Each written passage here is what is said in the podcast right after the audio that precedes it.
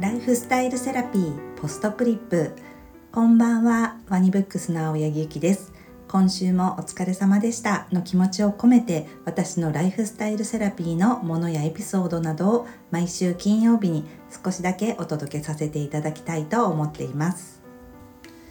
過ごしやすい気温の秋の日々となりましたが皆様いかがお過ごしでしょうか？今週はお話ししたいなと思ったのは自分のスタイルっていうことについて2つほどこう触れて考えることがあったので今日はそのお話をさせていただこうと思っています。先週東京の清澄白河にある現代美術館でやっているイギリスの画家のデイビッド・ホックニー展を見てきました。一緒に行ったのがあの画家でもありデザイナーの友人だったのでいろいろと解説してくれたのでこう自由な発想の北ニの絵とか写真とかまた絵を作るまでの工程がさらに作品になっていたりとかそれらをこうじっくり見てるとこうホックニーのこうパーソナリティがなんか分かるような感じがしたんですよね。御年86歳になっても未だ現役でで iPad で書いてるものとか iPad で書いてる工程とかも作品になってたんですけれどももう iPad を使いこなしてこう赴くままにこうデジタルで描いていて本当に自由に好きなように好きな場所で自分の好きっていうものを凝縮したところで絵を描いている。っていう姿をこう目の当たりにしたんですね。でこう iPad で書くなんてってこう保守的な人たちからの批判もあったみたいなんですけど本当にこう書いてる姿からはそんなのみじんも感じさせないこう強い背中みたいなのが見えました。あとこう巨大な絵も描いてるんですけどその巨大な絵を描くパワーと集中力すごいなと思ってでもうこのホックニーにホックニースタイルっていうのがいろんなものをやってるんだけれどもとにかく自分がいいなと思ったものとかにこう貫く感じみたいな感じがすごいスタイルがあるなと思って感じたんですね。でそれでホックニーってどんな人だったんだろうと思ってその後もすごい調べてたらとても面白いエピソードがあってあの彼はロンドン王立美術大学らしいんですけども卒業試験でこう必要なエッセイを書くことを拒否したらしいんですね。でそれが原因でこう大学側が彼を落第させようとしたらしいんですけれども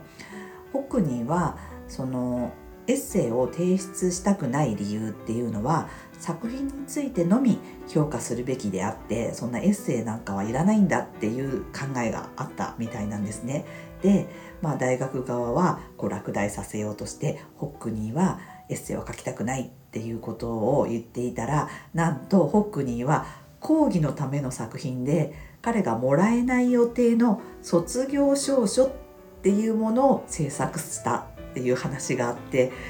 すごい面白いなと思ってまああの講義をするけれどもこうウィットに飛んでるというかそれで、まあ、大学側はどうしたんだろうと思って結局はまあ当時はそのホックニーの才能っていうのはもう世の中に認められてもうどんどんどんどん評判が高まっていたこともあるからまあ要はね、まあ、天才だから許されたってことなのかもしれないんですけどあの大学は、まあ、学校の規則までを変更して、まあ、結局エッセイは書かなくていいってことになってきちんとした卒業証書を授与するっていうエピソードがあるっていうのをあの調べてみてあすごい面白いなと思ったことをここでご紹介しようかなと思いました。そして今週はもう一つあの森田敦子さんの本を作っている関係で広島にあるの介護医療院とか看護とか緩和ケアなどの施設を運営している大きなグループである八千代会っていうところの副理事の菅さんに会ってまたいろいろお話を伺ってその中でもとっても面白いエピソードがあったのでご紹介したいなと思いました。さんとはもう多分8年くらい前になると思うんですけど以前「自然薬」という本を作った時にあの広島にお伺いさせていただいてあのそれらの施設を見学させてもらったんですね。で私は本当にその医療の分野とか介護の分野で従事されている方っていうのは本当にリスペクトしかないのですけれどもの広島に行ってあのその施設を見せていただいたり実際にあのケアをされてるところも見せていただいたんですけれどもちょうど森田敦子さんのその指導のもと植物療法フィトテラピーをの施設に導入しているんですね。だからそこに入っている方たちが例えば褥瘡とかって言って皮膚があのちょっと赤くただれちゃったりしたところのケアとかむくみのケアにフィトテラピーを用いていてとサイプレスとかそういう精油を使ってマッサージをするケアがあるっていうところを見させていただいた時に本当に私はこの心あるケアをしてくれるこの施設に入りたいって叫んだほどなんですけどその